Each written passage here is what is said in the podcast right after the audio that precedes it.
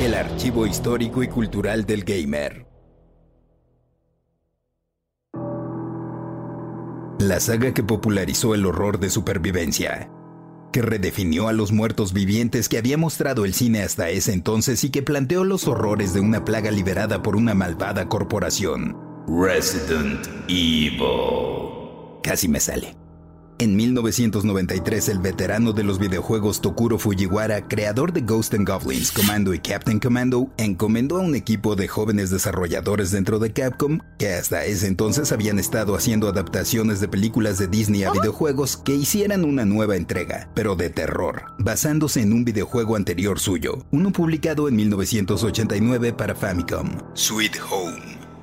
En Sweet Home, a su vez inspirado en una película del mismo nombre, cinco personajes se internaban en una misteriosa mansión para buscar pinturas desaparecidas que había hecho en vida el dueño de la casa. Eran encerrados por una fantasmagórica aparición. Se separaban y debían buscar una forma de salir resolviendo acertijos y enfrentando varias abominaciones a su paso. Podían usar kits médicos, ganzúas para abrir puertas, un encendedor y otros objetos bajo el estilo de juego denominado Metroidvania. Como podrás darte cuenta, las bases estaban bien cimentadas.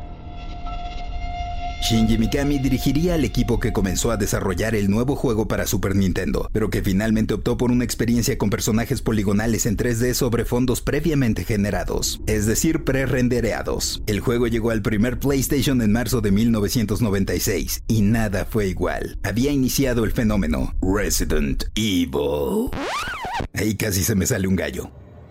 Mikami se había propuesto remendar lo malo que habían hecho las películas de Lucio Fulci con los zombies y ser más apegado a la visión del cineasta George A. Romero, quien hizo La Noche de los Muertos Vivientes. Y por cierto, dirigió algunos comerciales para el lanzamiento de Resident Evil 2. Pero regresando al primer Resident Evil, desde su introducción era una joya, pues esta se realizó no de forma animada, sino con acción en vivo, en un estilo como de película de serie B o bajo presupuesto, presentándonos a integrantes de un equipo especial llamado Stars. Jill Valentine, Chris Redfield, Barry Burton, Rebecca Chambers y el enigmático Albert Wesker. Empezaban en el bosque Raccoon asediados por perros hasta llegar a la mansión Spencer en las montañas Arkley, donde buscaban refugio, pero a medida que recorrían las habitaciones se daban cuenta de que había gato encerrado, bueno, más bien zombie encerrado, varios de ellos, pero es imposible olvidar los primeros que nos encontramos, especialmente ese en un cuarto junto al comedor que devora a alguien en el suelo y voltea lentamente a verte. Ay, hijo de su pinche madre. En Japón el juego fue bautizado como Biohazard, peligro biológico, pero para el lanzamiento en América se cambió el nombre porque ya existía un juego llamado así y por la banda de punk. Así que terminó siendo Resident Evil o el Resident, como le dicen en México. Otro cambio regional fue la reducción de sangre y la secuencia inicial que se puso en blanco y negro para ser menos gráfica, pero justo eso era parte del encanto, por lo que después escenas adicionales fueron incluidas en la versión del corte del director y todo resultó aún más escalofriante cuando se rehizo el juego en 2002, editándose para GameCube. Pero a pesar de tener bastante acción, las cosas en Resident se centraban más en resolver acertijos y conseguir llaves para abrir puertas. La entrega fue aclamada por la crítica y excelentemente bien recibida por los jugadores, quienes compraron más más de 5 millones de copias para Play. De hecho, a mediados de 2020, la serie se colocó como la más vendida de Capcom, sumando más de 103 millones de unidades con sus secuelas y diferentes entregas, que por cierto son más de 141 juegos.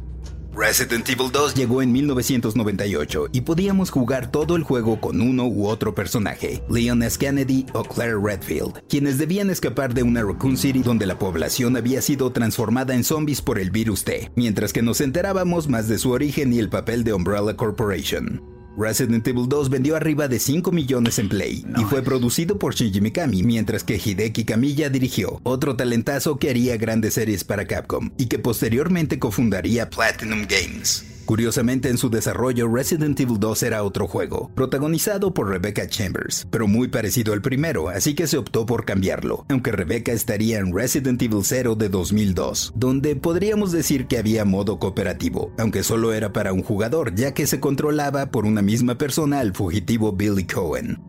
Para Resident Evil 3 regresaría Jill Valentine, con un atuendo inexplicablemente más provocativo y enfrentando a Nemesis, una abominación cuyo objetivo era terminar con los miembros de Stars restantes. Todo ocurriendo a la par de Resident Evil 2, lo cual narrativamente también era muy innovador. Resident Evil 4 cambió la serie dramáticamente, pues nuevamente Shinji Mikami tomó las riendas y rediseñó hasta el ángulo de vista del personaje, llevándonos a España a rescatar a la hija del presidente de Estados Unidos. Por eso los nuevos tipos de infectados más ágiles y letales, conocidos como ganados, decían, Detrás de ti, cabrón. En español, sacándote un pedote. En ventas inicialmente no le fue tan bien como a los otros, pues era exclusivo de GameCube, por el berrinche que traía Mikami con. Pero el tiempo le ha hecho justicia y con sus reediciones ha vendido arriba de 10 millones de copias. Resident Evil 5 de 2009 ya para Play 3 y Xbox 360 nos llevaba a África y ofrecía modo cooperativo a pantalla dividida, mientras que Resident Evil 6 de 2012 fue un desacierto ya que incluyó personajes a lo tarugo nomás con campañas que se cruzaban y antepuso la acción, pareciéndose más a un juego de Gears of War que a lo que había sido Resident Evil hasta entonces, aunque no le fue nada mal, vendiendo arriba de 10 millones, aunque se retomó el buen rumbo con Resident Evil 7. En 2017 llegó a Xbox One y PlayStation 4, teniendo realidad virtual en esta última, siendo fabulosa la experiencia en la que como Ethan Winters buscan a su esposa, encontrándose con verdaderas monstruosidades y cosas que rayan en la locura. Y sí, muchos acertijos. Y esa es la serie numerada, donde también sobresalen los remakes del 2 y el 3, porque ha habido un montón de juegos derivados. En 2021 viene Resident Evil Village, que ojalá salga bien librado, ya que involucra hasta hombres lobo. Yo soy el Paella y esto fue Random Player. Random Player es un podcast original de Sonoro, disponible en cualquier plataforma donde escuches tus podcasts. Suscríbete en Spotify y comparte este episodio con tus amigos. Yo soy el Paella y esto fue Random Player. Random Player.